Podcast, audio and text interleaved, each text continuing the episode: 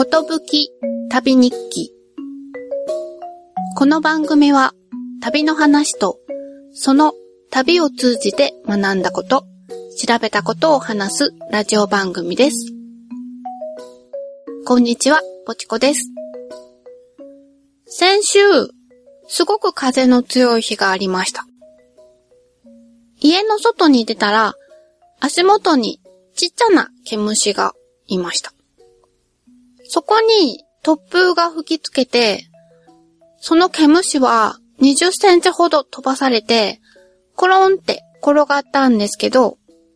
けなげにも体勢を整えて、また進め始めました。でも、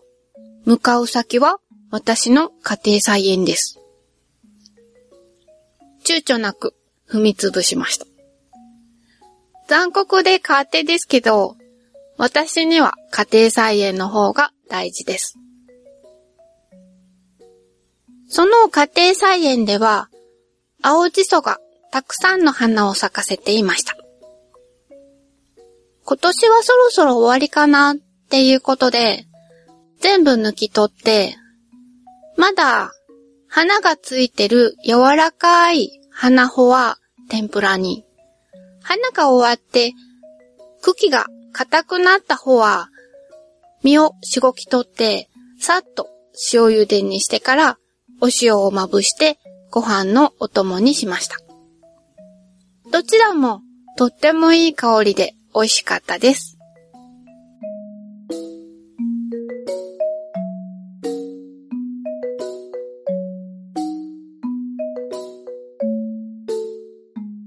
今回はアイスランド旅行6日目の話です。時は2023年8月15日火曜日です。この日に泊まってたホテルはすぐそばに同じ系列の高級ホテルがあって、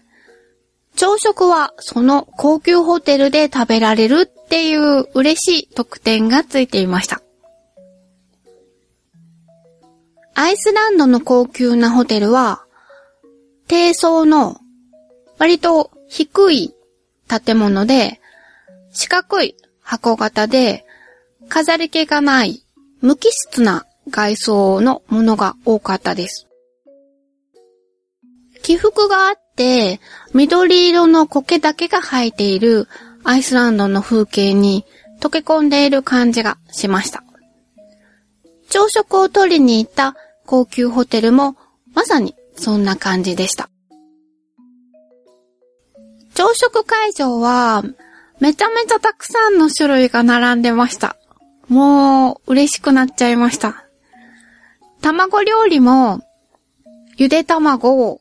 目玉焼き、スクランブルエッグと3種類もあるし、パンやハムとかチーズとか、ウインナーもベーコンも種類が豊富で、あと、イギリス人の観光客が多いのか、イギリスの朝食でよく見かける大豆のケチャップ煮みたいなものも並んでたし、あと、ニシンの酢漬けとか、果物とかケーキ類も豊富で、少しずつ味見するだけでお腹がいっぱいになりました。で、ここに不思議なものが置いてありました。コッドレバーオイルって書かれてて、魚のタラの勧誘です。油が入った瓶と、その隣にショットグラスが置かれてました。一瞬、朝からウォッカを飲む人がいるのかなって思っちゃいました。試しに飲んでみたら、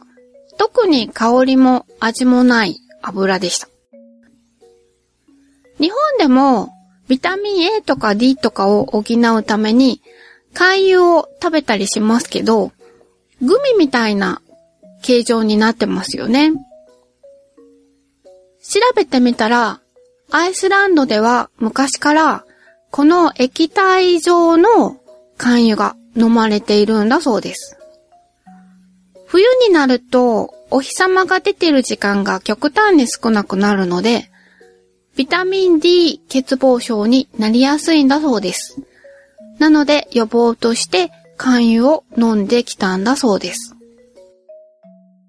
今は飲みやすいカプセル状のものもあるんですけど、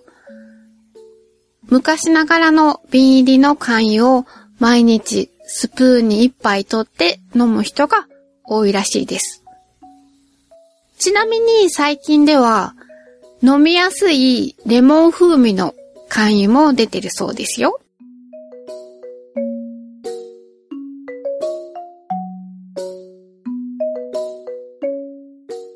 さて、この日は、シンクベトリル国立公園へ行きました。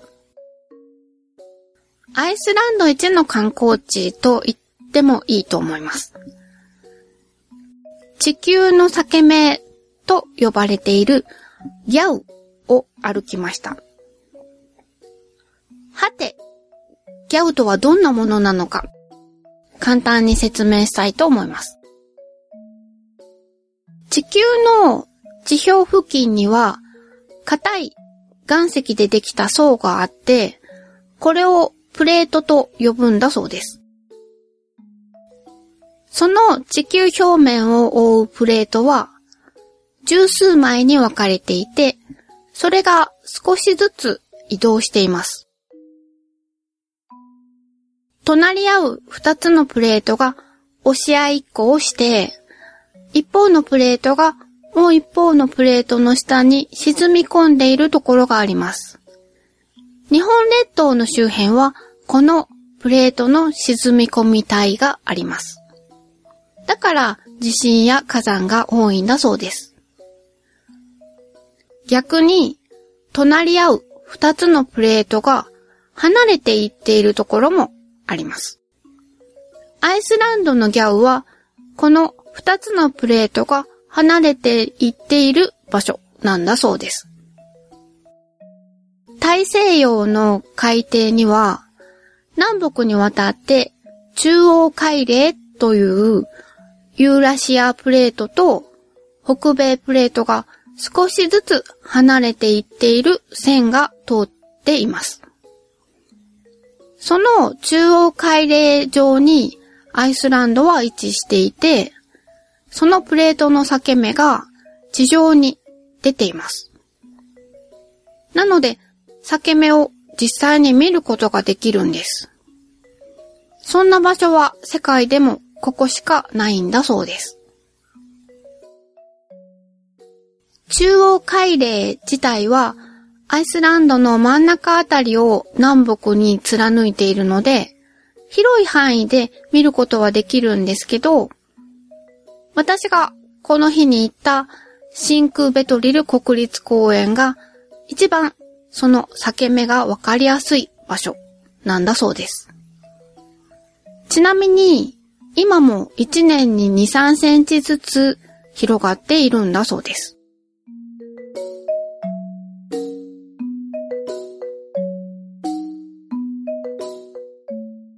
ここで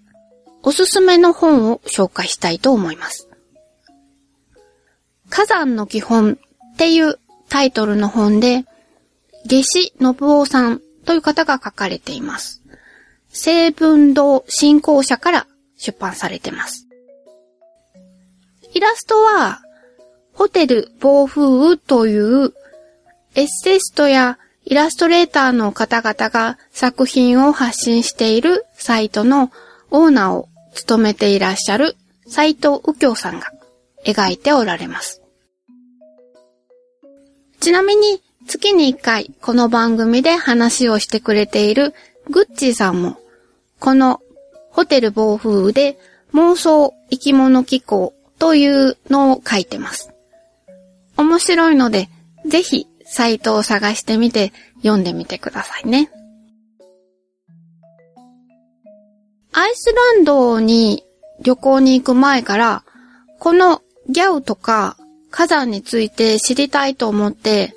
本を読んでみたんですけど、難しすぎて分かったような分かんないような、なんともぼやけた感じだったんですよね。で、旅行から書いた後、この火山の基本っていう本が出版されたっていうことを聞いて読んでみたんです。この本、基本というだけあって、火山について一から順を追って教えてくれます。左のページに文章による説明。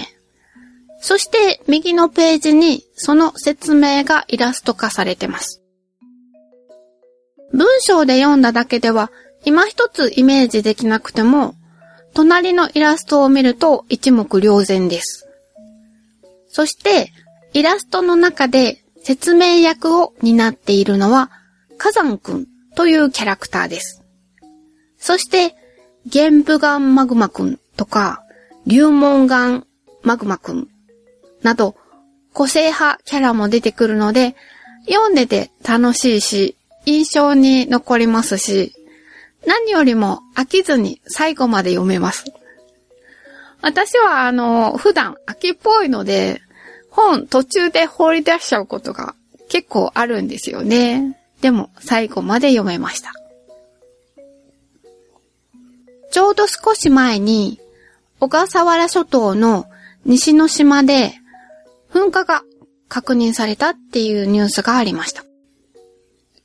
そのニュースを見ながら、これはどんなタイプの噴火なのかなとか、この下、この地下はどんな風になってるのかなって思わず想像してしまいました。これまでだったらニュースを見てもふーんって思うだけだったんですけどね。基本的なことが分かって見方が変わったような気がします。あとこれを読んで山の形とか石、石ころへの興味もむくむく湧いてきました。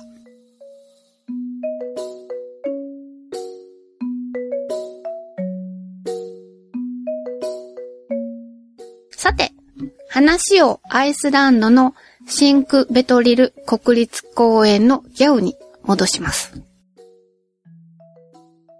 公園の南側と北側、そして中間地点に駐車場があります。南側の駐車場が一番大きくて、ビジターセンターもあるので、南の駐車場に停めて北に向かってギャウを歩く人が多かったです。ゴツゴツとした岩壁に挟まれた道は、いかにも地球の裂け目って感じがします。岩壁の高さはどうでしょうね。場所にもよりますけど、3階から5階建てのビルぐらいの高さぐらいですかね。裂け目の幅も、車がすれ違うのがちょっと難しいなーっていう狭いところからかなり広いところまでありました。ギャウを少し歩いて満足して帰る人もいましたけど、多くの人は中間地点の駐車場をもうちょっと過ぎたところにあるオクサルアウラフォスという滝まで行く人が多いように思いました。私たちもそこまで行きました。南の駐車場から歩いて30分ちょっとです。このオクサルアウラフォスという滝は、ギャウの岩壁から流れ落ちてる滝で、その水はギャオの間を流れていきます。このシンクベトリルは世界文化遺産に登録されています。自然遺産ではなく文化遺産です。理由は、この場所で930年頃から1798年まで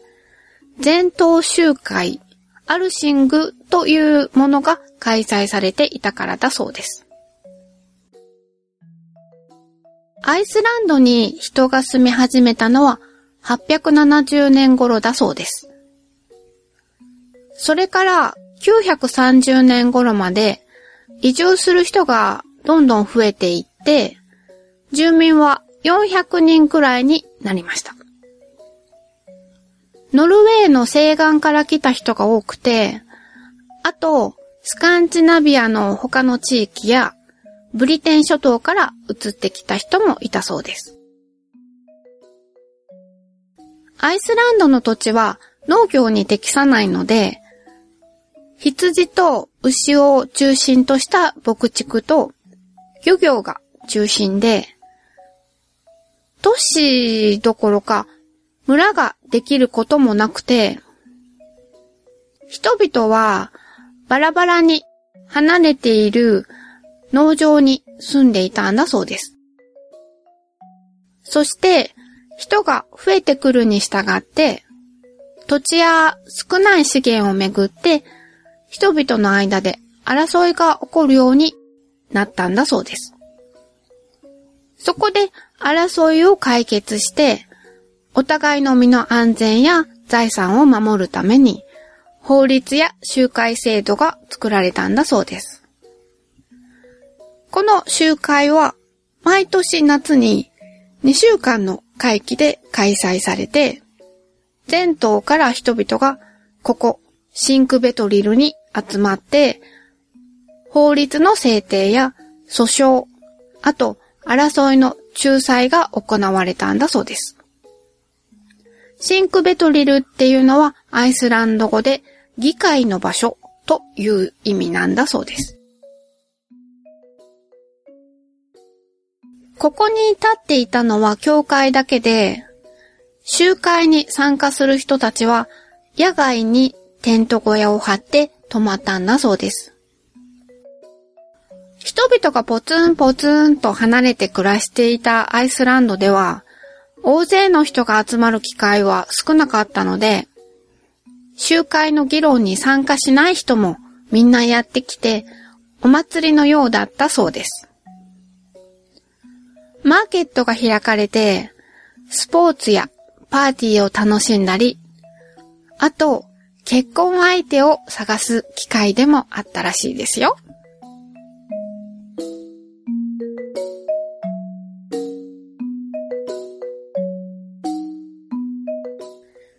シンクベトリル国立公園を見た後は、首都のレイキャビックに向かいます。レイキャビックのホテルも、ホテルにスタッフは駐在してなくて、ホテルの表玄関を開けるための暗証番号とか、部屋番号、駐車場の案内などが前日にメールで送られてきました。日本人の私たちからすると、そこの宿泊費は結構高かったんですけど、物価が高いアイスランドとしては安宿の部類に入ってて、宿泊客は若い人が多かったです。だからか、ロビーにハウスルールっていうのが貼られていて、いろいろと禁止事項が連ねられているんですけど、その第一番が、ドラッグの使用は禁止です。っていうことでした。お酒を手に入れるのは大変だけど、ドラッグは簡単に手に入ったりするのかななんて思っちゃいました。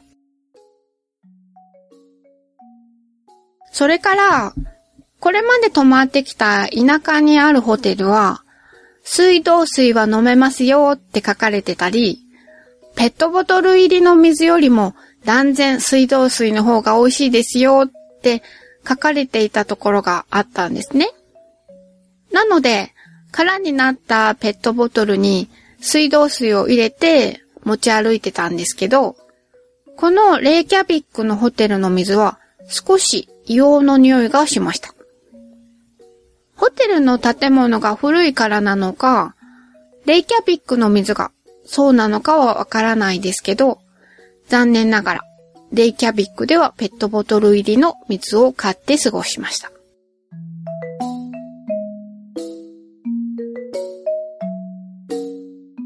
アイスランドについてからはずっと食事はスーパーで買ったものを食べてたんですけど、ようやくレストランに行けます。レイキャビックにはたくさんのレストランがあります。ということで、夕飯を食べに行きました。行ったのは、ブルワリーも兼ねたレストランです。美味しいビールがいっぱいありました。そして、美味しいビールを飲みながら食べたのは、まず、前菜にパフィンです。そうです。アイスランドのアイコン的な、あの可愛らしい鳥です。グリルしたパフィンをスライスしたものが、カナッペ風に、紫玉ねぎのスライスとか、玉ねぎを揚げたものとか、ブルーベリーと、あとタルタルソースと一緒に乗っかってました。第一印象は、ちっちゃーって 思いました。でも考えてみれば、パフィンはちっちゃな鳥だから当然肉も小さいわけです。普段食べ慣れてる鶏の胸肉のミニチュア版です。で、だいたい肉の厚みは1センチ強ぐらい。で、それをグリルしてスライスしてあります。油はなくって赤身だけです。で、その赤身は黒っぽい赤色で、鴨とか鹿肉みたいな色です。そして、その色から想像する通りの力強い味がしました。ちっちゃいけど、十分に主張している味でした。スーパーではパフィンの肉は見かけませんでしたけど、小さめの丸鶏が冷凍で売られてました。何かなーと思って調べてみたら、ライチョウでした。いつかライチョウも食べてみたいです。で、どのスーパーにも売られていて、ぜひ食べてみたいって思ってたのが、羊の頭というか顔です。日本で大きめの魚の頭が半分に割られて売られているみたいに、羊の頭も半分に割って冷凍で売られていました。その羊の頭がこのレストランのメニューにあったので頼んでみました。この店はブルワリーだからかビールで煮込んでありました。大きな皿に大きな羊の顔がドーンと乗って運ばれてきました。でちょうどその時、隣のテーブルの女性二人が何を食べようかってウェイトレスさんに相談してたんです。年配の白人女性で観光客みたいでした。で、周りの人たちが食べているものを指さしては、あれは何？って聞いてて、そしたらちょうど私のところにも食事が運ばれてきたので、これは何？って聞いたんです。そしたら、シープスヘッドって店員さんが言った瞬間、顔が固まってました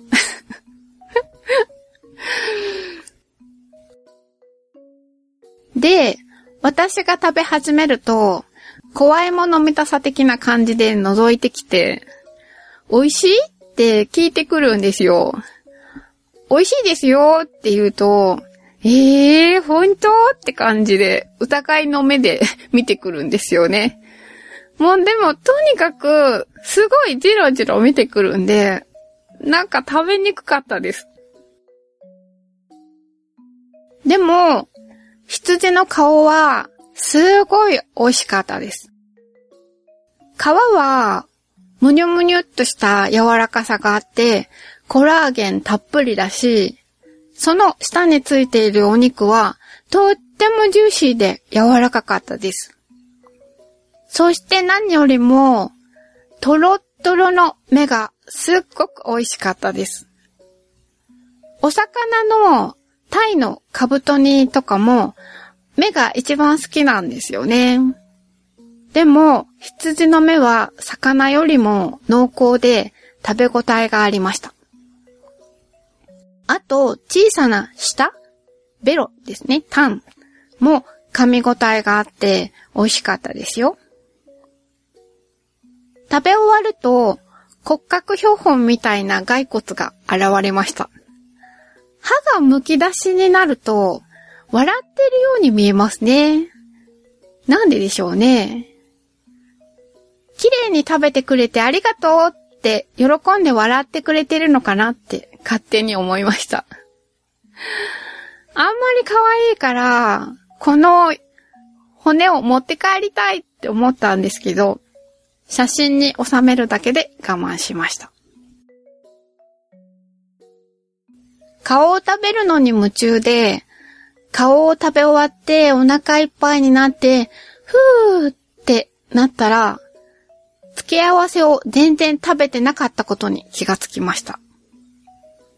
付け合わせは、マッシュポテトと、あと株をマッシュしたもの。グリーンピースと、赤キャベツを甘酸っぱく煮たもの。それらが、羊の出汁が出たビールのソースに絡んで、お腹いっぱいでも残すのがもったいないくらい美味しかったので、頑張って平らげました。ちなみに、夫が食べてたフィッシュチップスは、まあ、ごく普通に美味しかったです。けどね、量がすごく多いんですよ。量を3分の2ぐらいにして、値段も3分の2にしてくれたらいいのになって思いました。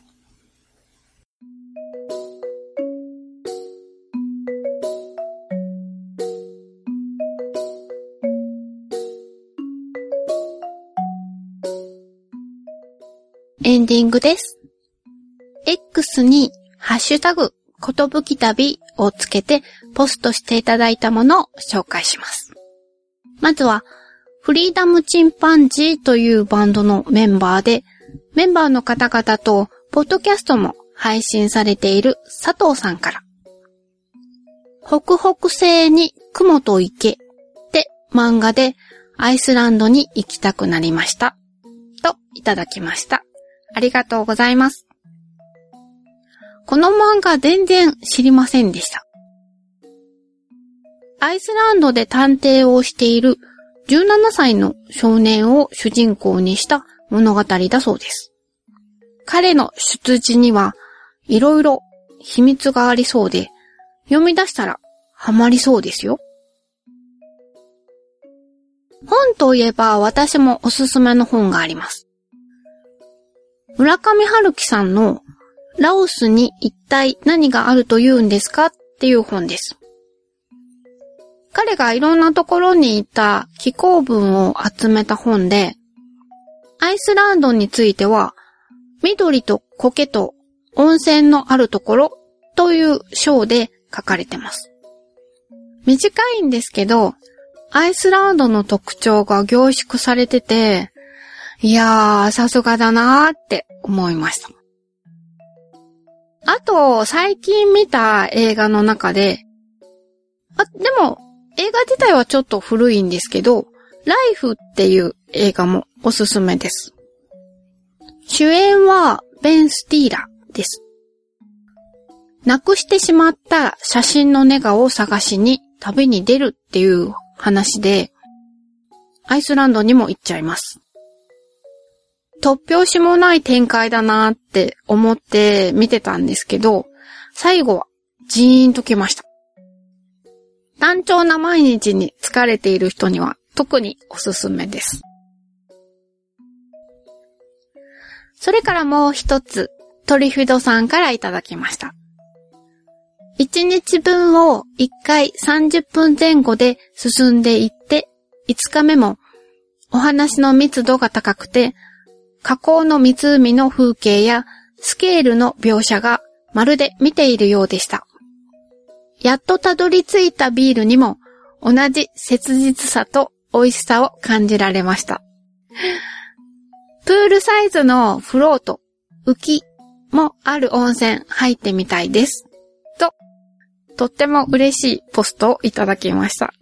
励みになります。ありがとうございます。アイスランドの温泉良かったんですよね。日本の温泉って暑いじゃないですか。暑すぎて私には我慢大会としか思えないんですよね。